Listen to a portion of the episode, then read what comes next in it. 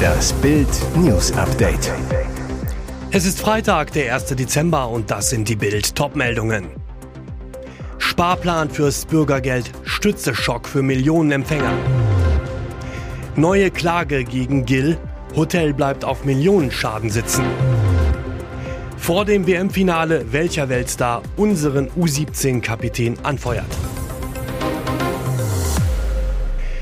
Sparplan fürs Bürgergeld, Stützeschock für Millionen Empfänger.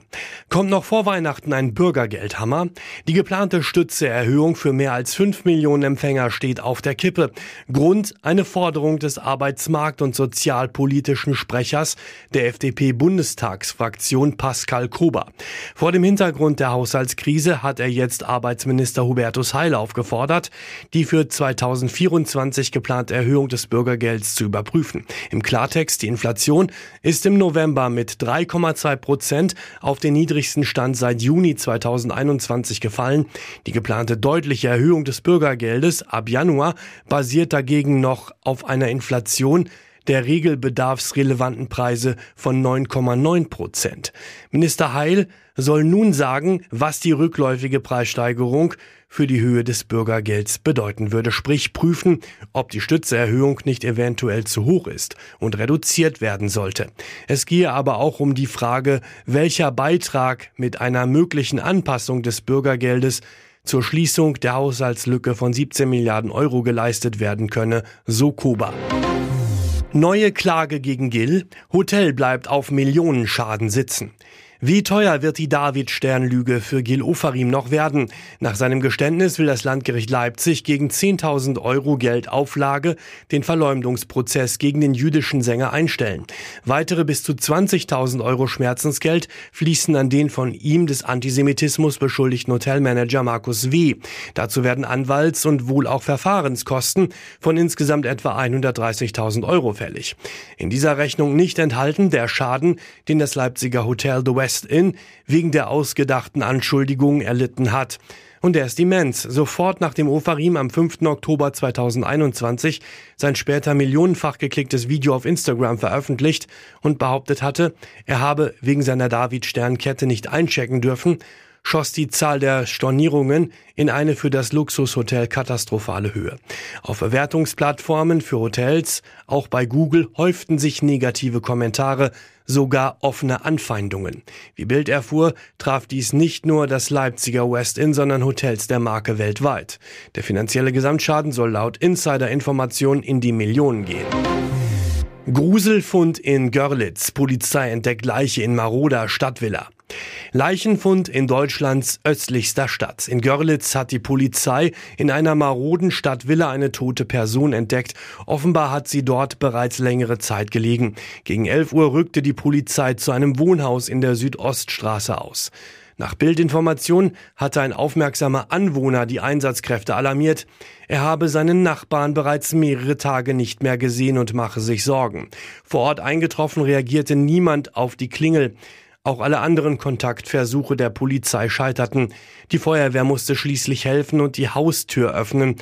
Doch die Polizei konnte ihrer Arbeit nicht sofort nachgehen. Die Struktur des Hauses wirkte so marode, dass es für die Beamten zu gefährlich war, sich darin zu bewegen.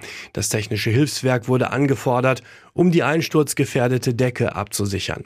Bei der anschließenden Kontrolle machten die Beamten dann den Gruselfund. Im Obergeschoss lag eine tote Person, mutmaßlich der vermisste Nachbar. Die Identität muss aber noch geklärt werden, genauso wie die Todesursache. Derzeit geht die Polizei von einem nicht natürlichen Tod aus. Nach der ersten Auswertung könne ein Verbrechen aber ausgeschlossen werden, so der Polizeisprecher. Vor dem WM-Finale, welcher Weltstar unseren U17-Kapitän anfeuert.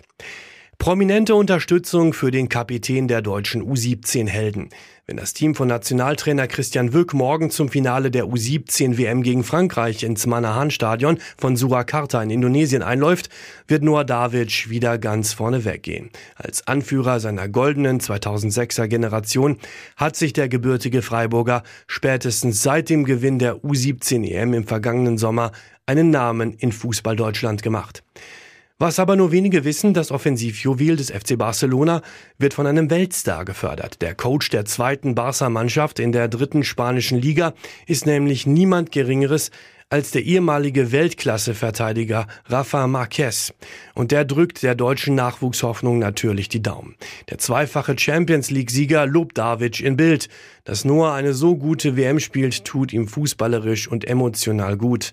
Wir hoffen, dass das Turnier ein gutes Ende für ihn nimmt, damit er mit vollem Akku zurück nach Barcelona kommt und sich hier weiterentwickeln kann.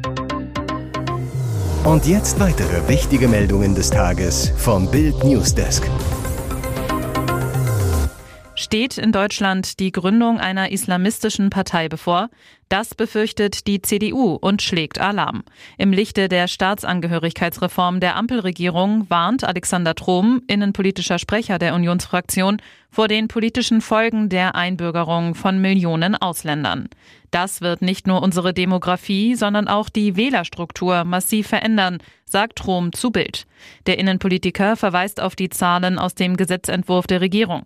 Darin beziffert die Ampel das maßgebliche Potenzial von Ausländern, die nach der Reform eingebürgert werden könnten, auf 2.533.803 Personen. Trom warnt vor unabsehbaren politischen Folgen für Deutschland. Wenn die Ampel auf neue Wähler hofft, wird sie sich noch wundern. Wir müssen uns eher darauf einstellen, dass bald ein deutscher Ableger von Erdogans AKP im Deutschen Bundestag sitzt. Könnte die Islamistenpartei von Türkei-Präsident Recep Tayyip Erdogan wirklich einen deutschen Ableger gründen und auch erfolgreich in den Bundestag führen? Ja, sagt Islamexperte Erin Güvercin. Es gab in der Vergangenheit immer wieder Bestrebungen, eine Art AKP-Ableger in Deutschland zu gründen, bestätigt er in Bild. Doch in der Vergangenheit scheiterten alle Versuche, weil viele türkischstämmige und mögliche Sympathisanten nicht wahlberechtigt waren, so Güvercin. Dies könne sich nach der Einbürgerungsreform ändern, mahnt er. Man müsse daher im Blick behalten, ob diese Akteure als Nebeneffekt der Einbürgerungsreform davon profitieren könnten. Peter Harz ist zurück. Er gab der größten und härtesten Sozialreform der letzten Jahrzehnte seinen Namen und wurde damit zeitweise zur Hassfigur. Harz, das klang für viele Kritiker nach Unmenschlichkeit, Angst vor sozialem Abstieg und Druck. Jetzt gibt der Ex-VW-Manager sein Comeback. Nicht als knallharter Reformer, sondern als Fan von Work-Life-Balance, einem Leben also, in dem Freizeit mindestens so wichtig ist wie Arbeit. Ausgerechnet in Zeiten, in denen eine Mehrheit der Deutschen das neue Bürgergeld für zu großzügig hält, in denen Wirtschaftsexperten mehr Fleiß und noch mehr Arbeit von uns Deutschen fordern und viele Unternehmer die junge Generation Z als faul kritisieren. Ausgerechnet jetzt will Peter Harz voll auf die Bedürfnisse der jungen Generationen eingehen. Heißt, weniger Arbeit, mehr Auszeiten, völlig in Ordnung. Drei Jahre lang war Harz weitgehend abgetaucht, um mit einem Dutzend Fachleute eine App zu entwickeln, die es vor allem Berufseinsteigern viel leichter machen soll, ein Arbeitsleben mit ausreichend Freizeit zu planen. Drei Tage Woche, lange Elternzeit, ein Sabbatjahr. Die Harz-App mit dem Namen Timefonds soll Arbeitnehmern künftig dabei helfen, all dies ganz einfach zu planen und mit dem Chef abzustimmen. Hat Harz also eine 180-Grad-Wende hingelegt? Der umstrittene Manager ist sicher, wer als Chef künftig nicht auf die Bedürfnisse der jungen Arbeitnehmer eingehe, stünde eben ohne Arbeitskräfte da. Und zufriedene Angestellte würden schlicht bessere Leistungen bringen.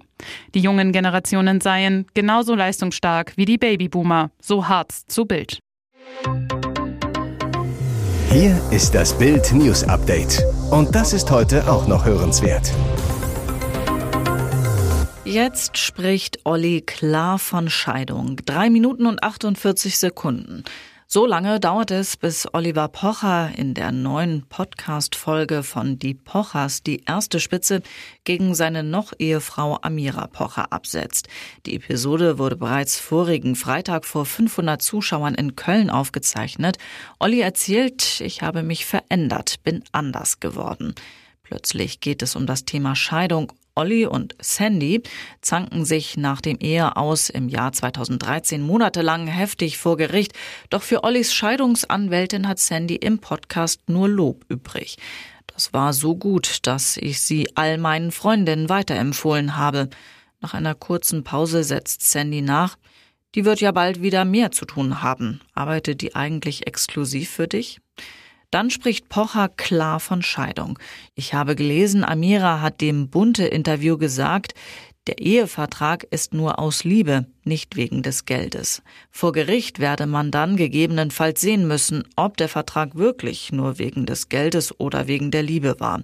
Dazu Olli weiter. Von meiner Seite ist es relativ unkompliziert.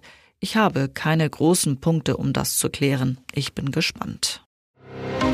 Neues Kennzeichen Muck ab heute auf den Straßen unterwegs. Es ist soweit. Neben dem althergebrachten M auf dem Nummernschild Münchner Fahrzeuge werden jetzt auch Muck-Kennzeichen durch die Straßen der Landeshauptstadt rollen. Zur Wahl stehen tausende neue Kennzeichen, teilte die Stadt mit. Die neuen Kombinationen sind ab dem 1. Dezember verfügbar, allerdings nur für Fahrzeuge ohne Saisonkennzeichen Oldtimer-Kennzeichen oder E-Kennzeichen. Das neue Unterscheidungskennzeichen, wie es im Amtsdeutsch heißt, war wegen der zunehmenden Zahl an E-Fahrzeugen nötig geworden. Aufgrund des zusätzlichen E auf dem Nummernschild schrumpfen die möglichen Varianten an Kennzeichen, insbesondere die der kurzen Nummernschildkombinationen.